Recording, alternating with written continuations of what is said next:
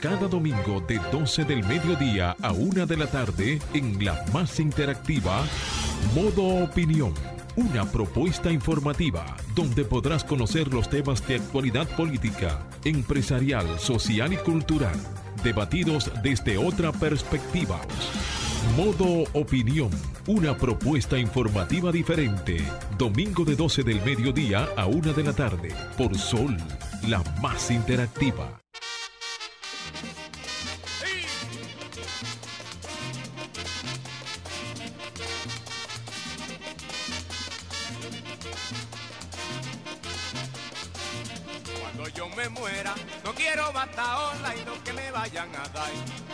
Tráiganmelo ahora. Cuando yo me muera, que yo no quiero flores, que todito beban y que nadie llore.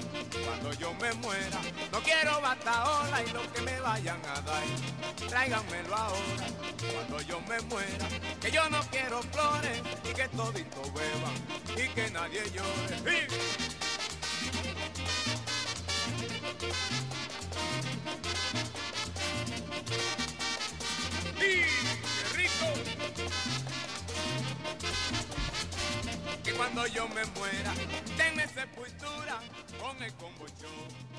Buenas tardes, muy buenas tardes a todos los que nos sintonizan aquí y ahora en modo opinión. Son las 12 y 1 de la tarde, señores, en el programa más importante de la radio dominical, modo opinión, los cerradores de la radio.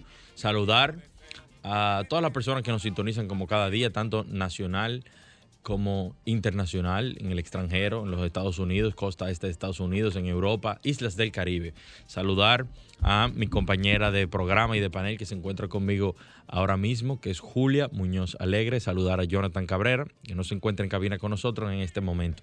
Saludar también a nuestra productora Marcio Taño, Franklin Tiburcio en los controles y Fernando Quesada tras las cámaras, esperando que estén teniendo un excelente eh, fin de semana junto a sus familiares y exhortándoles a que llamen, a que participen y a que formen parte de este programa porque para nosotros es de suma importancia que ustedes participen y den su opinión. Adelante, Julia. Buenas tardes. Así es, feliz domingo. Primero de agosto. Primero de Iniciamos un mes cargado de mucha energía, pero también despidiendo a gente muy querida Es así. de nosotros. Despedimos eh, a Johnny Ventura, Juan de Dios, un...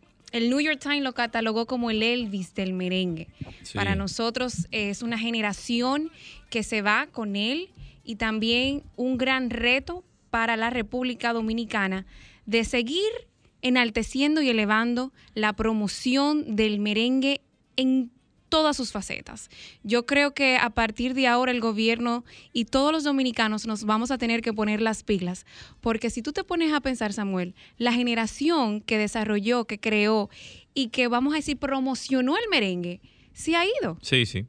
No hay una nueva generación, no hay no, No, y hay han salido derivados, pero, pero que, no que ha, con perdido- ese ha ido perdiendo su fervor y con también. esa y con ese vamos a decir con esas notas autóctonas del merengue ¿Qué merengueros quedan realmente en la República Dominicana? de esa generación muy pocos Juan Luis Guerra, que, que no es... pero que- no de la nueva generación de nosotros o No, no, sea no, no hay merengueros. eh, podríamos decir Gabriel, Gabriel no, y tampoco es una, es una generación mucho más joven. Lo que te quiero decir, ahora el Ministerio de Cultura, el gobierno va a tener que crear programas nacionales de una promoción Hay que, hay que seguir para difundiendo... fomentar y empujar el merengue, porque, señores, eso es de nosotros. Sí, sí, ese, ese- El mundo ha llorado junto a la República Dominicana con la despedida de nuestro Juan de Dios. así es.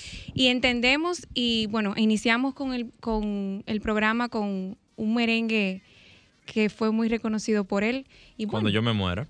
Cuando, eh, cuando yo me muera. Así que muera. agradecemos a todos los que nos sintonizan, a los que nos acompañan en las carreteras de República Dominicana.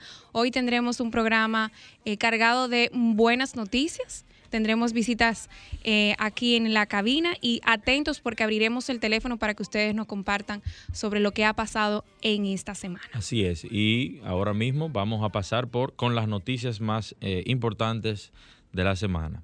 Tenemos que la calle Moca de Villajuana se llamará Boulevard Juan de Dios Ventura Soriano en honor a Johnny.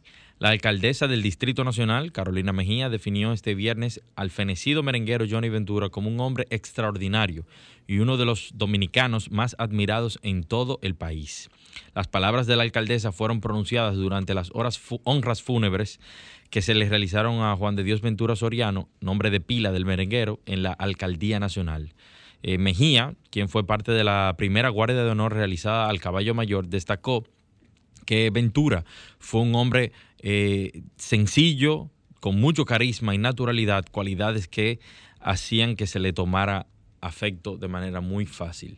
Así que ya sabemos que esta calle en Villa Juana, la calle Moca, que es famosa, eh, se va a llamar Boulevard Juan de Dios Ventura Soriano. Julia. Sí, de igual manera, Estados Unidos prohíbe la entrada de carne de cerdo por fiebre porcina en República Dominicana. Me llama mucho la atención porque se han tomado las medidas necesarias, porque fue como un foco que se inició en una zona del país. Y me llama mucho la atención esta noticia que aquí comparte nuestra productora sobre que el gobierno de los Estados Unidos anunció que la carne de cerdo y los productos porcinos de nuestro país actualmente tienen prohibida la entrada como resultado de algunas restricciones eh, contra la peste. Un documento publicado por el Servicio de Inspección de Sanidad Animal y Vegetal del Departamento de Agricultura afirma que el Laboratorio de Diagnóstico de Enfermedades de Animales Extranjeros del Departamento de Agricultura USDA ha confirmado la peste porcina africana, PPA, en nuestros recolectados de cerdos en la República Dominicana a través de un programa de vigilancia cooperativa existente entre ambos países. Yo creo que esto ha sido como un poco exagerado. Drástico. No, lo que pasa es que el, gobierno norteamericano a través de la FDA y la Secretaría de Agricultura toman medidas muy drásticas eh, para la entrada de productos de origen vegetal, de origen cárnico hacia los Estados Unidos, porque eh, muchas veces, aunque tú, es como bien tú dices, y quizás esa es la realidad, que hay un foco, eh, ellos entienden que los países como nosotros no tenemos tanto control y que pudiera ser eh, filtrado algún producto que, le, que llegue hacia los Estados Unidos, hacia sus fronteras y que pueda, bueno, pues esparcir un, un determinado virus o o, esto que está sucediendo. Pero nosotros vimos como el ministro de Agricultura ayer y el expresidente Hipólito Mejía estaban incluso comiendo cerdo diciendo que todavía sigue siendo seguro comer cerdo, a lo que, que yo también me sumo. Yo creo que esto es un hecho aislado y que las autoridades ya están tomando cartas sobre el asunto. En otro orden, los Estados Unidos dicen que la corrupción limita las inversiones en la República Dominicana. El Departamento de Estado de los Estados Unidos recogió en un informe que reveló la semana pasada, un informe de inversión extranjera sobre la República Dominicana, las quejas de inversionistas que señalan al país como un destino que tiene acusaciones de corrupción generalizada con solicitudes de sobornos. los inversionistas manifiestan retrasos en los pagos del gobierno, aplicación deficiente de los derechos de propiedad intelectual, obstáculos burocráticos, procesos judiciales y administrativos lentos, a veces sesgados procedimientos atípicos en la valoración en aduanas y en la clasificación de las importaciones. Pero a esto voy a refutar esa noticia porque el FMI justamente el 28 de julio, o sea, esta semana, calificó positivamente a la República Dominicana como una de las economías de mayor recuperación y de mayor estabilidad económica en la región y destacó que las medidas que ha tomado el nuevo gobierno de Luis Abinader, o sea, a partir del, del último eh, trimestre del año, han favorecido el incremento de las exportaciones, ha favorecido también el, las fuertes remesas que entran al país y también las medidas adoptadas en temas sociales como las vacunas, etcétera, han calificado positivamente el tema de la lucha contra la corrupción. Sí, y, yo quiero hacer una puntualización con relación a eso. Eh, evidentemente se siente que hay un, un fortalecimiento o un apoyo eh, del gobierno, no, no tan solo del gobierno, sino ya de la imagen presidencial para que haya una justicia eh, independiente. Eso, eso es lo que se percibe eh, desde la sociedad. Eh, por otro, en, otro ámbito que tiene mucho que ver con este informe que revela o que hace los Estados Unidos, el Departamento de Estado de los Estados Unidos, el Senado de la República aprobó, creo que en primera lectura, un proyecto que va a eliminar las trabas burocráticas en la mayor cantidad de, leyes que existen en la actualidad y que, y que generan... Eh, relantización en los procesos. Así que eso también es un paso favorable para que eh, el gobierno de la República Dominicana sea más competitivo eh, y que las inversiones puedan ser eh, atraídas de manera más fácil y eficiente y efectiva. cuando habla de procedimientos judiciales, nosotros tenemos un código que data desde el 1840. O sea, es el, famoso código napoleónico, fue el gran influenciador de, este código. Nosotros tenemos en el Congreso Nacional actualmente una modificación desde hace años y eso tiene que darse, pero todo es un proceso. Eh, muchos de los inversionistas que vienen, y más de los Estados Unidos, incluyendo también Europa, entienden que todos los procesos eh, pasan muchas veces como en sus países y son leyes diferentes, señores, culturas diferentes. Nosotros sí tenemos que adecuarnos a los nuevos tiempos, tenemos que adecuar nuestras leyes a, la evolución que ha marcado eh, la sociedad eh, moderna. Pero estamos trabajando en ello. La corrupción no se erradica del, día a la noche inmediatamente. Eso es un proceso que incluso tiene que pasar a través de generaciones. Y nosotros lo que tenemos es que apostar a que este tipo de, de acciones, que la corrupción sea limitada y que nosotros como sociedad cambiemos ese pensamiento y queramos que las cosas sean positivas, que las cosas se hagan transparentes para que haya un mayor desarrollo. Vamos a una pausa, Franklin, y continuamos. Ahora nos ponemos en modo opinión. 12.17 de la tarde. Seguimos aquí, señores, en modo opinión. Eh, ahora voy con los comentarios. Vamos con los comentarios de los panelistas. En esta ocasión me toca, me toca a mí, a Samuel Sena en este momento. Eh, quiero resaltar una, algo que sucedió eh, a principio de semana, el lunes, el lunes 26, y fue la juramentación de la nueva directiva, de la nueva Junta de Directores del Consejo de Desarrollo Económico y Social de Santo Domingo, en la cual eh, mi persona, junto a grandes profesionales, eh, vamos a estar dirigiendo los destinos de la organización eh, por el periodo 2021-2023. En primer lugar, quiero agradecer a toda la membresía del Consejo de Desarrollo por eh, darnos el voto de confianza para nosotros dirigir la organización durante el periodo señalado. quiero que sepan que estamos muy honrados, todos los miembros de la Junta de Directores, por, por este hecho y que no los defraudaremos. Nosotros tenemos una agenda muy activa, una agenda muy completa que va a ayudar, va a colaborar para que los principales problemas que afectan a la ciudadanía en sentido general, específicamente o, desde el Gran Santo Domingo hacia todo el país, puedan ser eh, resueltos o, poner nuestro grano de arena como organización. Eh, junto a mí, en la presidencia, me acompañarán eh, Peter Reed, eh, Percio Zuli Maldonado, eh, Luis Rosario y Pascal Peña. Y un sinnúmero de organizaciones sociales, de empresas y de profesionales independientes y de ciudadanos que quieren apoyar, que quieren lograr grandes cambios en la ciudadanía, en la sociedad en la que vivimos, que tiene demasiados flagelos.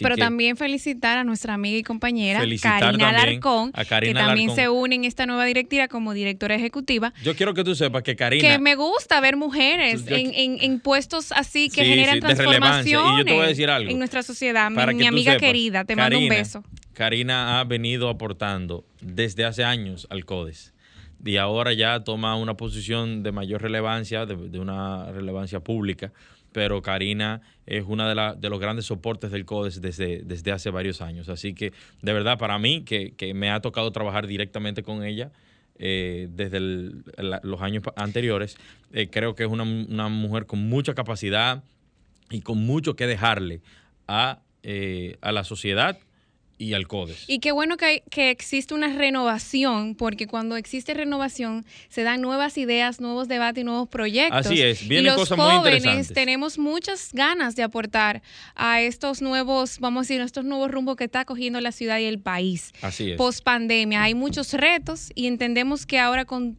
todo el apoyo que ha tenido el CODES a través de las diferentes iniciativas que está tomando en la, en, el, en, la participación de los proyectos del gobierno. Me imagino que esto también se va a repercutir en una mayor amplitud de resultados. Viene, viene, venimos eh, metiendo presión y poniendo... poniendo ¿Cómo que metiendo presión? Poniendo el dedo sobre un proyecto muy importante que es el proyecto de ley de deslocalización de inversión. Eh, ¿Qué es eso? Creo que es de vital importancia para lograr desconcentrar el Distrito Nacional. Es un ¿Desconcentrar? sí. El, CODES ha formulado un proyecto de ley que tiene como finalidad eh, darle la oportunidad a empresas e industrias que están localizadas en el Distrito Nacional que puedan ser, que se puedan trasladar a través de incentivos, así sean fiscales o de otro tipo, eh, que se puedan trasladar hacia la provincia de Santo Domingo, específicamente el área de la circunvalación, donde se van a ¿Sería el norte? No, el este. se este. pueden crear distritos industriales o se van a crear distritos industriales y estas empresas que están localizadas en el distrito o industrias, lo que harían es que ese terreno que dejarían eh, se pudiera utilizar en alianza público-privada, en fideicomisos, para la construcción de, eh, de proyectos habitacionales y así de esa manera también contribuir con la disminución del déficit habitacional en la República Dominicana, que es aproximadamente entre 1.2 y 1.3 millones. Déficit. el déficit actualmente.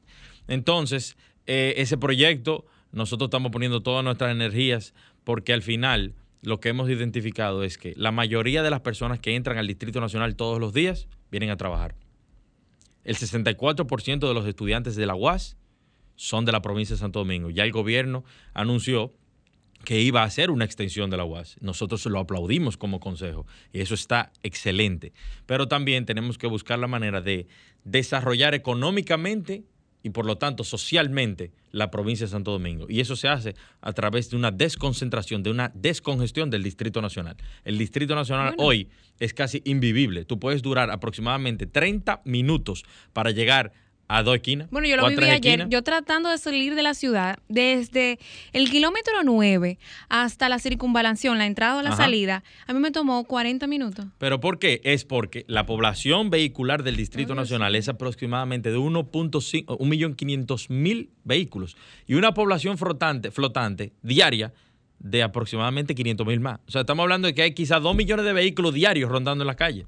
Entonces, nosotros tenemos que eh, tomar medidas. Y el CODES ha eh, dado la punta de lanza con este proyecto de ley que está siendo apoyado por, varias, eh, por varios diputados. A propósito, el 4 de agosto es el aniversario de la fundación de la provincia de Santo Domingo. Ah, pero genial. Entonces, vamos a ver qué pudiéramos hacer para el Ese día me imagino que va a haber mucha noticia. Podemos hacer, podemos hacer grandes cosas. Así que, señores, agradecer el apoyo a todos los miembros del CODES por, por lo por la elección de la nueva Junta de Directores y gracias por la confianza.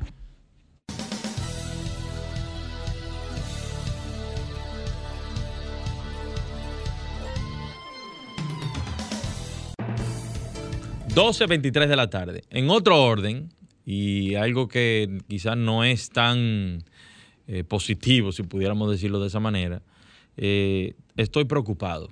Estoy preocupado, señores, por el nivel de endeudamiento en el que estamos eh, cayendo como, como país, aunque la decisión no la tomemos los ciudadanos, sino a través de nuestros representantes, es de preocupación que unos 13 endeudamientos por un monto superior a los 12 mil millones de dólares se han aprobado en el Congreso de la República Dominicana desde el 16 de agosto del año pasado. Es una realidad que nosotros estamos viviendo periodos de pandemia, el gobierno de Luis Abinader asumió la presidencia de la República en momentos eh, críticos para la humanidad, porque no, no es solamente para la República Dominicana, pero debe llamar la atención sustancialmente el hecho de que eh, hayamos tomado tanto dinero prestado. ¿Cómo se va a pagar esto? ¿De dónde salen estos fondos? Eh, es, demasiado dinero, señores, y todavía falta el presupuesto complementario. Eh, a 16 días de que termine el, o, que se, que se llegue, el gobierno llegue a, su primer año de gobierno, todavía faltan, según el, diario, según el, listín diario, faltan unos siete préstamos pendientes y el presupuesto complementario. Entonces uno, uno a veces dice, sí, necesitamos dinero, estamos viviendo tiempos de relantización de la economía debido a la misma causa de, de la pandemia por COVID, pero al mismo tiempo decimos, ¿en qué se está yendo tanto dinero?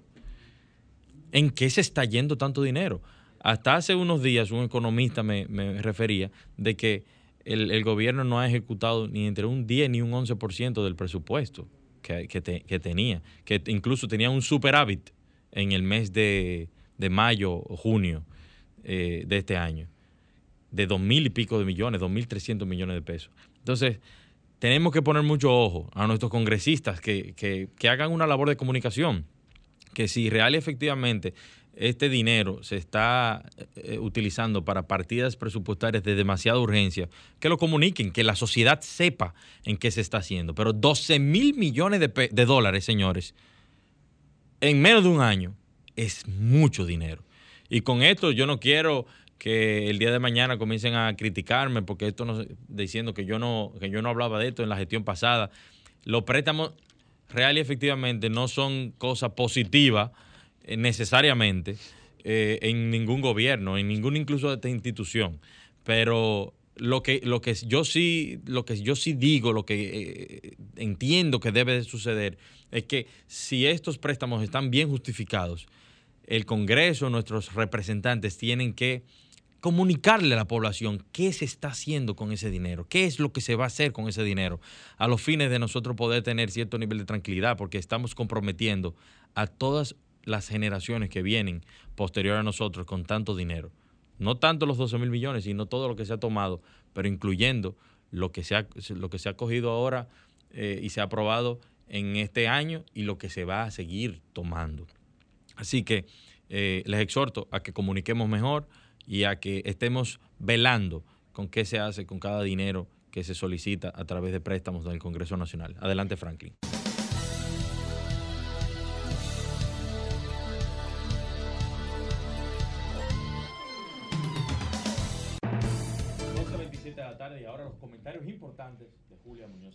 Muchísimas gracias. Yo quiero eh, hacer dos comentarios. Lo voy, a, dividir de manera muy breve.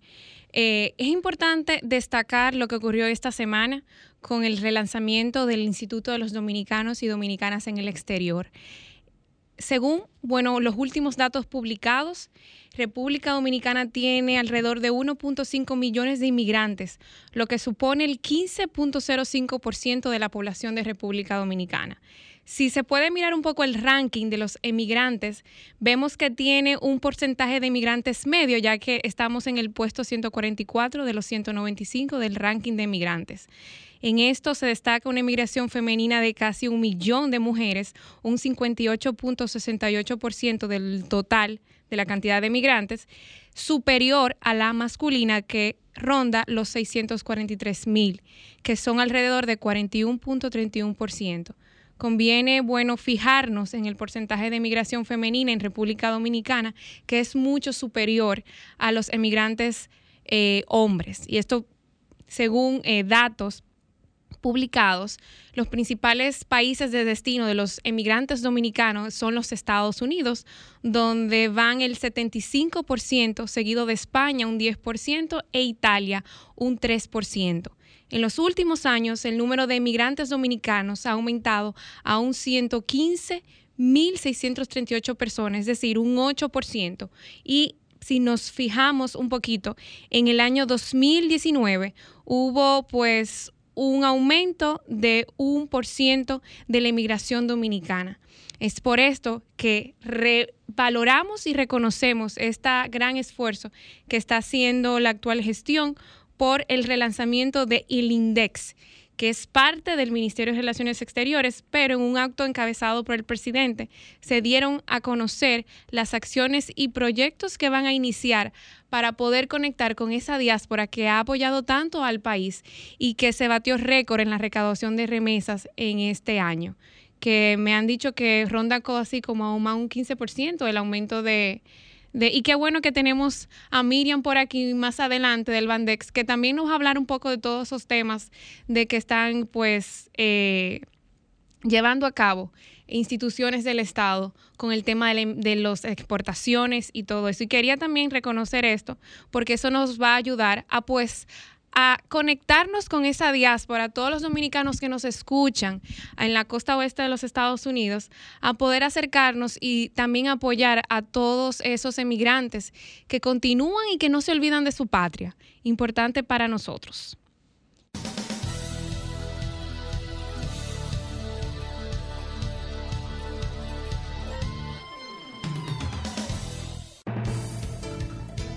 Y para ser, bueno, bastante breve, esto es un llamado de atención y qué bueno que hoy hablamos un poquito del sector financiero, de la banca, de la economía. Y me ha llamado mucho la atención, y me recibí un, un reporte y es importante que ProUsuario, la Superintendencia de Bancos, eh, voy, quiero abrir el debate, o sea, voy a hacer un llamado de atención, porque me imagino que esta persona que me denunció lo que le ocurrió no es la única persona. Y ahora con pues el desarrollo de la banca digital, la virtual, con el caso de las criptomonedas, es un caso que debe de llamarnos la atención. Sí sé que el Banco Central ha manifestado eh, cierta pues proactividad en el caso de trabajar legalmente el tema de las criptomonedas, pero un usuario eh, me reportó que los bancos están cobrando una comisión de avance de efectivo cuando pagas en comercio de criptomonedas en República Dominicana. Aquí no hay, no existe una regulación ni leyes que especifiquen nada en relación a esto. Entonces, yo quiero solamente abro el debate, o sea, me hago una pregunta cuando este usuario me dijo, mira Julia, me pasó esto, tal banco me cobró un 6% un, eh, de, del, como, como si fuera un avance de efectivo. Y él me, me hizo, mira, ¿por qué cobran eso como un avance de efectivo si las criptomonedas no cuentan como efectivo en la jurisdicción dominicana? Y también me hizo otra pregunta, me dijo, ¿esto realmente fue, eh, fue una decisión consensuada con los usuarios? ¿Fue comunicada públicamente? Porque él me decía, porque hasta donde yo conozco no he visto ninguna comunicación pública al respecto del tema. Llama mucho la atención y simplemente le dije eh, que siempre hacemos eh, visibilidades de las denuncias y los diferentes temas que son de importancia para nosotros, los usuarios de la banca. Y quise hacer ese comentario. Me hubiera gustado muchísimo poder conectar con ProUsuario, que también está haciendo un gran, un gran aporte por responder y, atender las diferentes inquietudes. Pero me llama mucho la atención porque realmente es así. República Dominicana no existe una regulación en, en el tema de las criptomonedas y llama mucho la atención que los bancos estén realizando este cobro cuando no es lo debido. Muchas veces pasa así. Adelante, Franklin. Modo Opinión presenta la entrevista. 12.39 de la tarde. Señores, eh, procedemos ahora a recibir a la entrevista del día. Eh, pero Julia está tan alegre, aparte de su apellido, de querer presentarla que, le vamos, le Sí, porque cuando vienen mujeres aquí a la cabina yo me pongo feliz, porque te tanto hombres, ¿verdad? Qué bueno recibir mujeres inteligentes y que se están abriendo en el mundo de la banca, donde hay muchos hombres.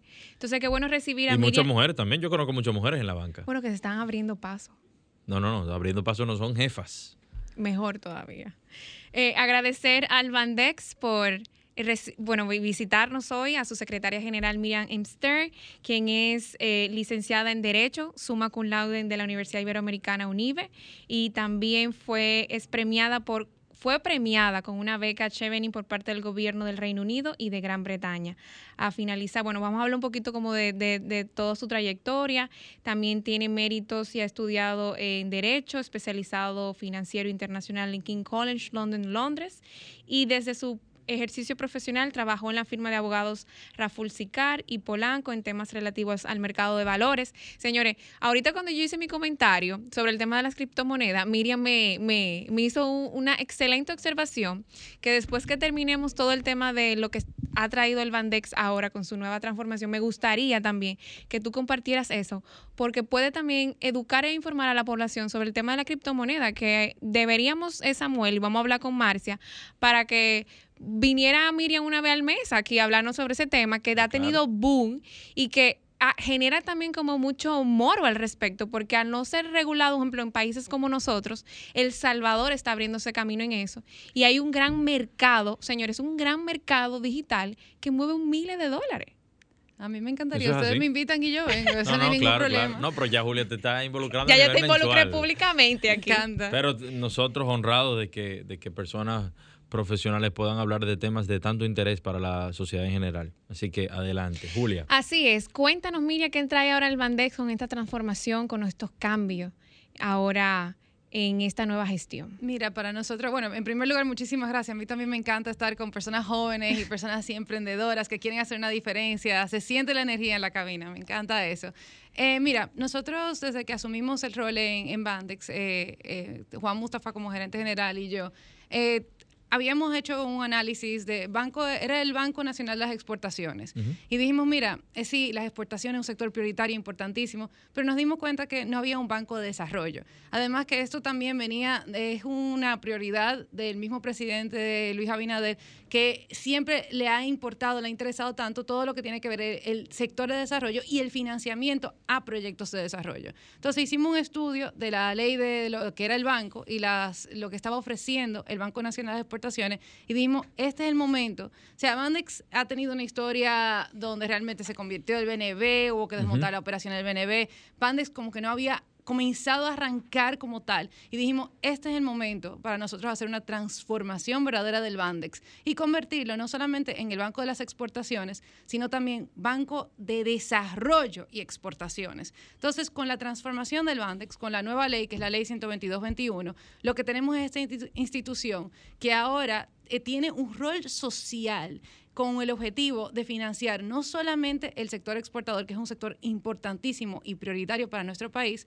sino también el sector desarrollo. O sea que nos hemos transformado en el Banco de Desarrollo y Exportación. Cuando tú dices desarrollo, ¿qué sectores entran o, o qué economías? ¿O qué abarca? Eh, bueno, abarca todo lo que tiene que ver proyectos de desarrollo como tal, pero si ustedes buscan la ley y buscan lo que es sectores productivos, te incluye eh, agricultura, pero desde el punto de vista de la parte técnica, del equipamiento. O sea, lo que estamos buscando es no hacer competencia, evidentemente, con el banco agrícola, sino la parte de microriego, de invernaderos, toda la parte más, eh, la tecnificación de lo que es el sector agrícola. Pero también te incluye la parte de infraestructura, la parte de turismo, la parte de energías renovables. Todo eso está incluido en lo que es proyecto de desarrollo. Y tengo entendido que el, el hecho de que ustedes se hayan podido transformar y, y ahora sean un banco de desarrollo, pueden captar fondos de banca multilateral, que antes no se podía. Corrígeme si, si estoy equivocado. Lo podíamos hacer anteriormente. ¿Qué pasa, ¿Qué pasa con el Banco de Desarrollo? Esto es muy importante y, me- y tu pregunta me da pie a hablar un poco de qué es la banca de desarrollo como tal y por qué es tan importante tener un banco de desarrollo.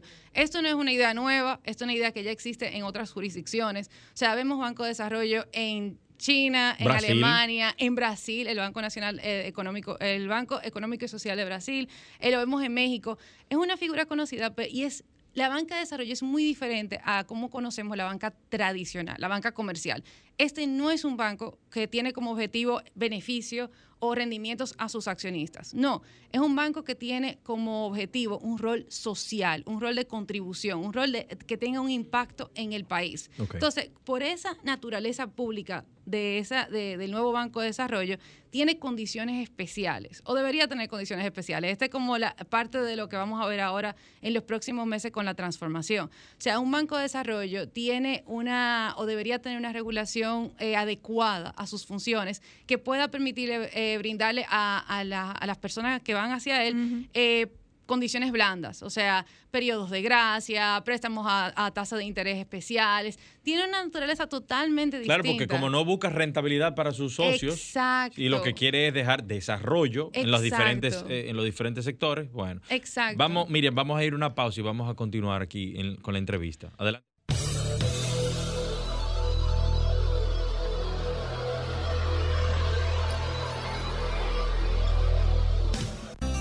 Ahora continuamos con Modo Opinión, donde nace la información.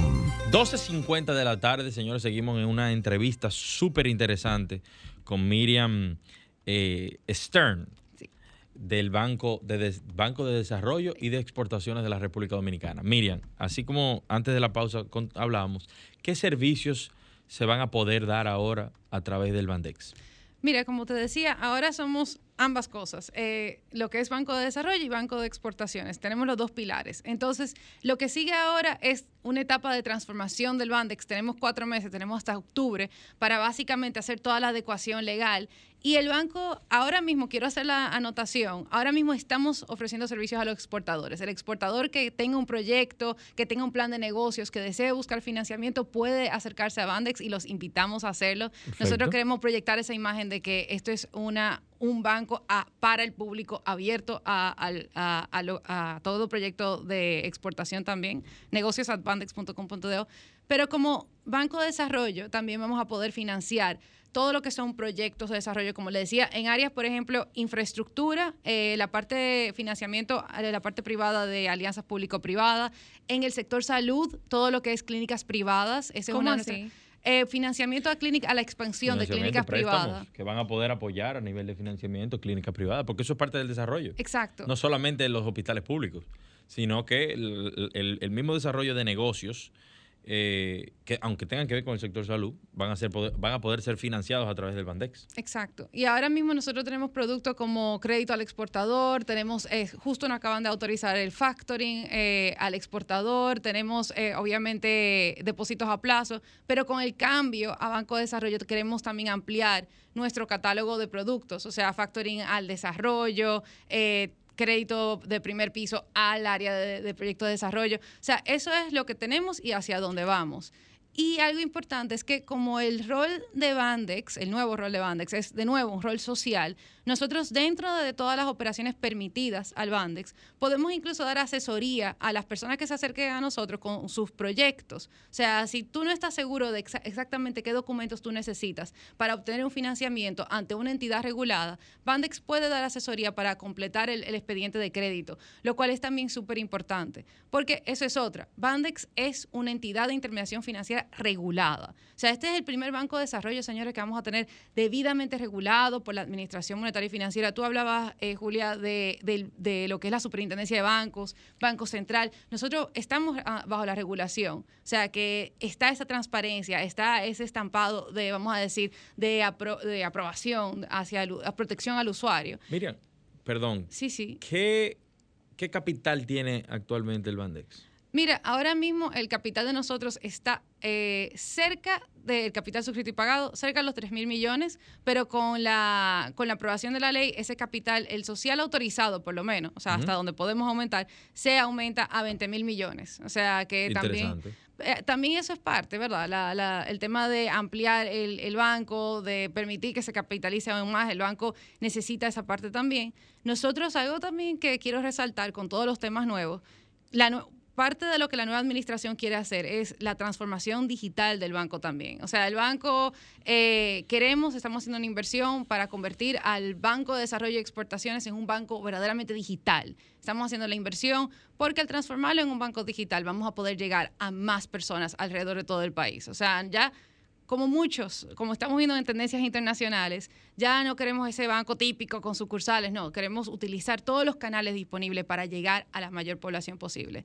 Sí quiero resaltar de que el Bandex está proyectos de a financiamiento a proyectos de desarrollo y al sector exportador, pero está prohibido en su ley eh, préstamos eh, al consumo, préstamos personales y lo que es eh, préstamos hipotecarios. Que yo sé que esa pregunta siempre, siempre viene. Porque la gente generalmente tiene como, como concepto de que al banco se puede ir a pedir dinero para comprarte una casa, para comprar un vehículo, pero realmente la gente lo que tiene que entender es que el Bandex está, es un banco de desarrollo y es para financiar proyectos que vayan a generar desarrollo. Cuando se habla de desarrollo es del país. El sector, los sectores, productivos, Los sectores productivos. Señores, lamentablemente llegamos Tú tienes que venir hasta el final. Mustafa me la tiene que prestar una vez este al mes a Miriam aquí. Sí, vamos, vamos a coordinar para que Miriam pueda volver al, programa y edificarnos sobre muchos temas financieros que la mayor la, la, sociedad tiene que conocerlo, tiene que, tiene que digerirlo, tiene que saber para, para que tengan, para que tengan conocimiento y para que puedan tomar acción, porque también se necesita que la gente se dinamice, que genere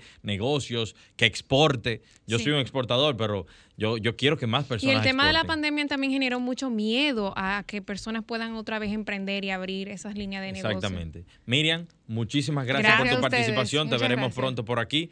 Y no, no dejen de sintonizar porque ahora viene Arquitectura Radial. Muy buenas tardes.